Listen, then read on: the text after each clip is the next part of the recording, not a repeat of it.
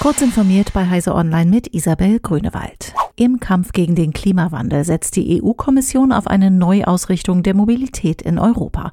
Das berichtet die Süddeutsche Zeitung unter Berufung auf ein ihr vorliegendes Strategiepapier. So sollen bis 2030 doppelt so viele Hochgeschwindigkeitszüge wie bisher auf europäischen Schienen fahren. Zudem sollen mindestens 30 Millionen emissionsfreie Autos auf den Straßen Europas unterwegs sein und bis 2035 sollen emissionsfreie Schiffe sowie genauso saubere große Flugzeuge zur Verfügung stehen. Greenpeace kritisierte, das Papier enthalte vor allem Absichtsbekundungen. Auch dem Europaabgeordneten Markus Ferber fehlten echte Lösungsansätze, um auch ländlichen Regionen den Anschluss an die moderne Verkehrswelt zu ermöglichen. Drei Viertel der jungen Menschen in Deutschland sehen sich regelmäßig mit Falschnachrichten konfrontiert.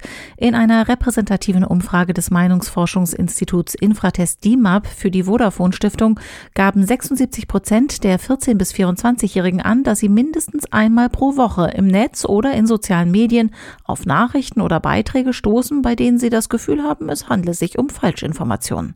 81 Prozent der Befragten sind der Ansicht, dass die Verbreitung von Falschnachrichten eine Gefahr für die Demokratie Demokratie in Deutschland ist.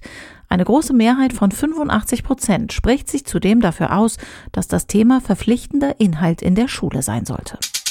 Angreifer könnten Adobe Experience Manager, Lightroom und Prelude attackieren und Schadcode auf Systemen ausführen.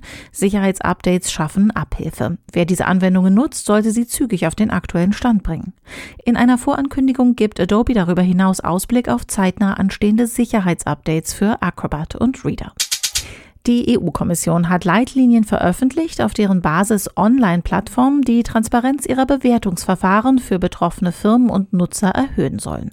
Online-Marktplätze, Vergleichsdienste und Suchmaschinen müssen demnach mehr Informationen über die Funktionsweise ihrer Algorithmen bereitstellen. Dazu sollen sie dem technischen Wissen und den Bedürfnissen der durchschnittlichen Nutzer Rechnung tragen.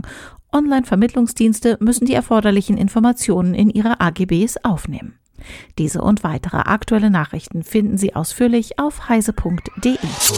Werbung die Intel vPro-Plattform ist für Unternehmen konzipiert und weit mehr als nur ein Prozessor. Die umfassende Plattformtechnologie erfüllt nicht nur die Anforderungen ihrer IT, sondern auch die Wünsche ihrer Mitarbeiter. Die Intel vPro-Plattform vereint erstklassige Leistung, hardwarebasierte Sicherheit, moderne Fernverwaltbarkeit und Stabilität, sodass sie Unternehmensproduktivität beschleunigen, Daten besser schützen und von überall ihre PCs verwalten können. Gehen Sie auf intel.de slash more with vPro und erfahren Sie mehr. Intel vPro Plattform. Built for Business.